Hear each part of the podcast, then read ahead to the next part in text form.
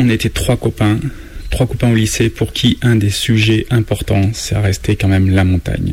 Un soir, je ne me rappelle plus dans quelles conditions, est née tout à coup cette idée de dire, et tiens, et si on achetait une maison ensemble à la montagne, évidemment pas à cette période où on était au lycée, mais un peu plus tard, est-ce qu'on ne pourrait pas faire ça un peu plus tard dans notre vie?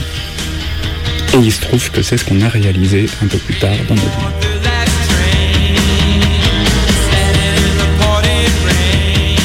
On avait un peu plus de 20 ans, on a cherché, on a cherché longtemps, on a cherché dans différentes vallées, on s'est promené, on a cherché des ruines, des granges, euh, qui auraient été à la hauteur de nos moyens extrêmement faibles, puisque on, était étudiants en fait, donc on ne voyait pas du tout comment on allait pouvoir euh, acheter une maison. Et puis je me rappelle très bien que dans toutes ces promenades, un jour, on s'est dit, mais au fait, euh, il y a quelque temps, on revenait dans la vallée là-bas, et on s'était fait prendre en stop par des jeunes qui avaient l'air assez sympas, des jeunes bien plus âgés que nous déjà, mais et qui nous avaient raconté leur vie, qu'ils avaient retapé une vieille maison du village, qu'ils en avaient fait un gîte. Et on s'est dit, bah, on va aller les voir. Eux, ils doivent avoir une connaissance du lieu, de la vallée. Peut-être qu'ils vont trouver une maison.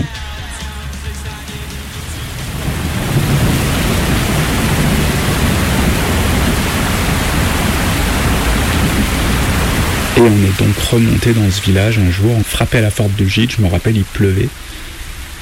Il pleuvait assez fort et c'était le soir et ils nous ont accueillis de manière très très sympathique. Et puis euh, ils nous ont dit ben ouais, il y a, l'ancienne école du village qui est à vendre. Et on est ressorti sous la pluie en mettant les, vestes sur la tête pour pas être trop trempé. Et on est allé visiter cette, cette vieille école qui était vraiment une vieille école républicaine de fin, fin 19e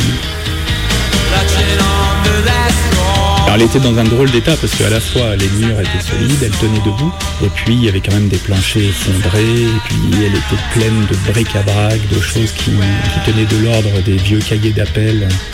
Enfin voilà, il y avait beaucoup de bazar et nous, ça nous a tout de suite enthousiasmé, même si on l'a visité de nuit sous une pluie battante et qu'elle ressemblait plus à quand même un trou à rats, un vieux squat, qu'à la maison, qu'au chalet de nos rêves dans la montagne. Et puis on s'est demandé ensuite comment on allait faire pour pouvoir euh, avoir cette maison parce que nous n'avions pas un sou évidemment. Et donc on est allé voir la mairie, le cœur battant et les mains un peu tremblantes et puis on leur a dit euh, oui, nous sommes très intéressés par, euh, par l'achat de cette maison, mais on n'a pas les moyens de l'acheter au prix auquel vous l'avez mise en vente. Et par contre, on vous fait une offre et on vous fait une offre à 80 000 francs.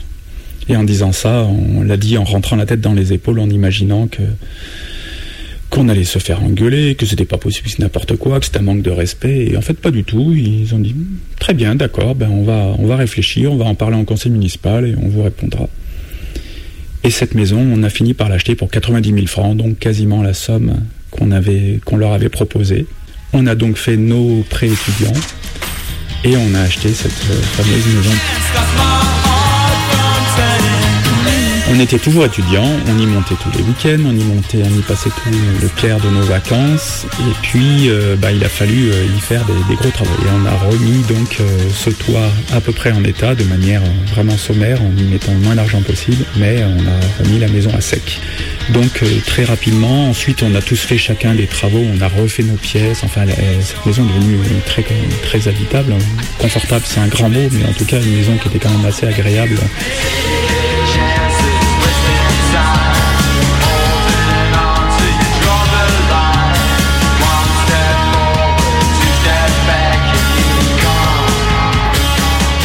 L'idée de cette maison, ça a toujours été que ce serait un lieu euh, collectif où euh, chacun aurait la liberté totale d'amener, euh, d'inviter, d'amener toutes ses connaissances. Mais chacun y revenait à des moments différents, chacun y emmenait ses connaissances, ses amis, et du coup, ça a été très rapidement une maison où on croisait un nombre de personnes assez impressionnant.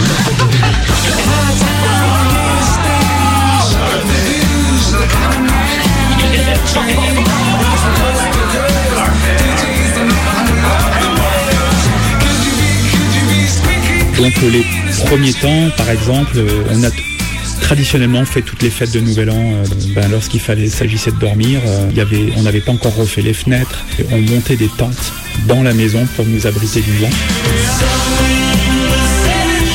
Je me rappelle très bien être arrivé un jour et retrouver mes, deux compères qui étaient là et qui étaient en train, je ne sais même pas comment ça leur était venu, euh, à la suite d'une soirée, d'une blague, qui était en train de se raser la tête. Et ben évidemment, euh, comme j'arrivais là, ben, j'ai fait la même chose. Et donc euh, on s'est rasé tous la tête. Et puis ensuite, ça nous a beaucoup fait rire entre nous. On s'est demandé ce qu'on allait faire. Et puis, on a pris des grandes couvertures et on s'est enveloppé dans ces grandes couvertures en laissant dépasser que la tête. Et on sortait le long de la route et puis euh, lorsqu'une voiture arrivait, on traversait la route euh, un peu comme des gnomes avec le crâne qui, qui brillait dans les phares des voitures et on disparaissait dans les fourrés comme ça.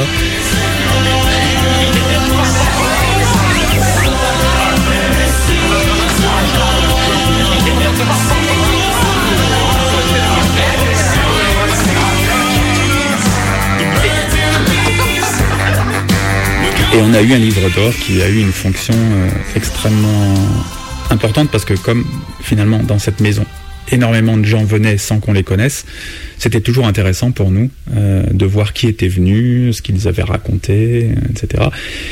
Et c'était finalement un rituel. Quand on arrivait à Ornon, la première chose qu'on faisait, c'est prendre le livre d'or, s'installer à table, faire un feu parce que souvent il faisait froid, et puis euh, et puis lire les dernières pages. Et puis c'était aussi entre nous, entre les trois les trois acheteurs de cette maison, en fait, euh, les trois historiques du projet, c'était, euh, ça a été un moyen en fait de, de, nous suivre entre nous, hein, de suivre ce qu'on faisait parce que on se voyait peu, euh, et donc on disait ah ben tiens un tel, il est venu là, il a passé 15 jours, tiens la dernière fois qu'il est venu, c'était il y a deux mois en septembre, et voilà donc rapidement ce livre d'or c'est devenu un lieu d'épanchement épistolaire assez assez assez étonnant quoi avec des délires littéraires, avec euh, beaucoup de petits dessins, des croquis, euh, plein de réflexions euh, plus ou moins fumeuses et plus ou moins farfelues et loufoques. Enfin bon, c'était très très drôle ce livre d'or. Et il existe encore, je crois qu'on en est au tome 2.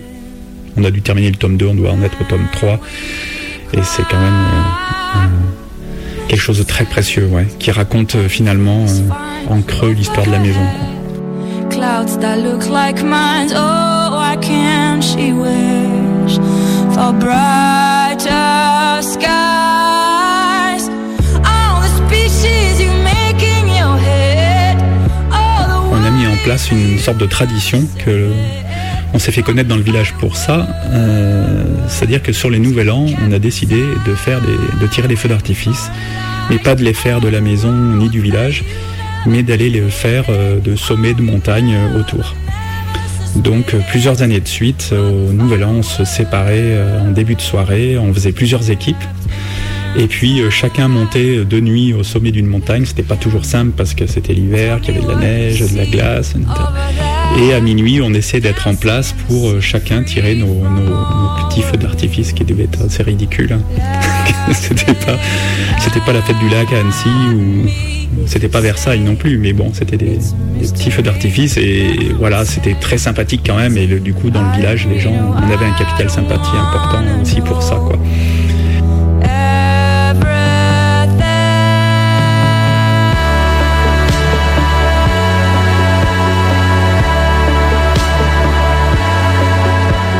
C'est aussi le lieu où on s'est marié.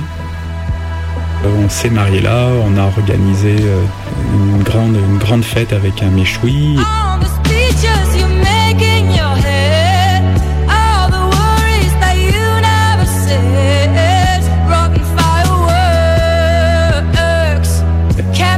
Aucun des trois copains de départ euh, finalement ne s'y rend vraiment aujourd'hui, sauf de manière assez exceptionnelle. Mais par contre, euh, nous, on est très contents parce que cette maison, on arrive à la faire vivre encore dans le sens où on nous a demandé si on pouvait l'habiter, euh, des, petits jeunes du coin qui cherchaient euh, une maison pour vivre de manière assez, assez chiche en, faisant un peu de pain, un peu de menuiserie, un peu de, Donc euh, en fait, euh, on l'a prêté à, ces jeunes qui, ont l'âge de nos enfants aujourd'hui, c'est ça qui est drôle. Et puis nos enfants, ils l'ont quand même un petit peu investi quand même pour des fêtes, notamment pour les Nouvel An. Alors ils prennent leur téléphone, ils appellent, ils disent bah, on aimerait bien faire un nouvel an, bah ok, bah allez, faisons-le ensemble. Et finalement tout le monde se retrouve là à faire la fête un soir.